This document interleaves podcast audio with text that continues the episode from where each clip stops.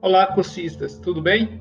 Nós vamos falar sobre métodos de controle biológico, dando prosseguimento a nossas atividades que nós estávamos realizando presencial. Então, mediante esse esse áudio, nós vamos verificar sobre os métodos de controle biológico onde o controle biológico, conforme eu falei para vocês, é um fenômeno natural que consiste na regulação do número de plantas e animais por inimigos naturais, que constituem os agentes de mortalidade biótica.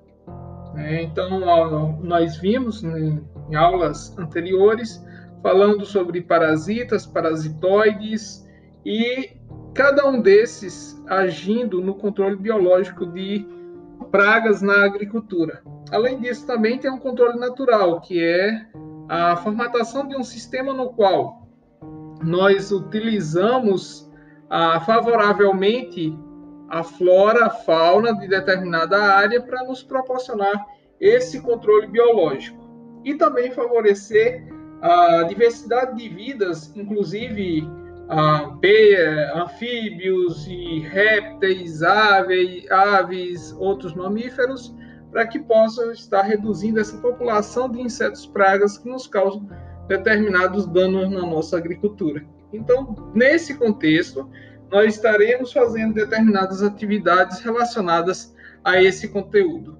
Ok? Obrigado.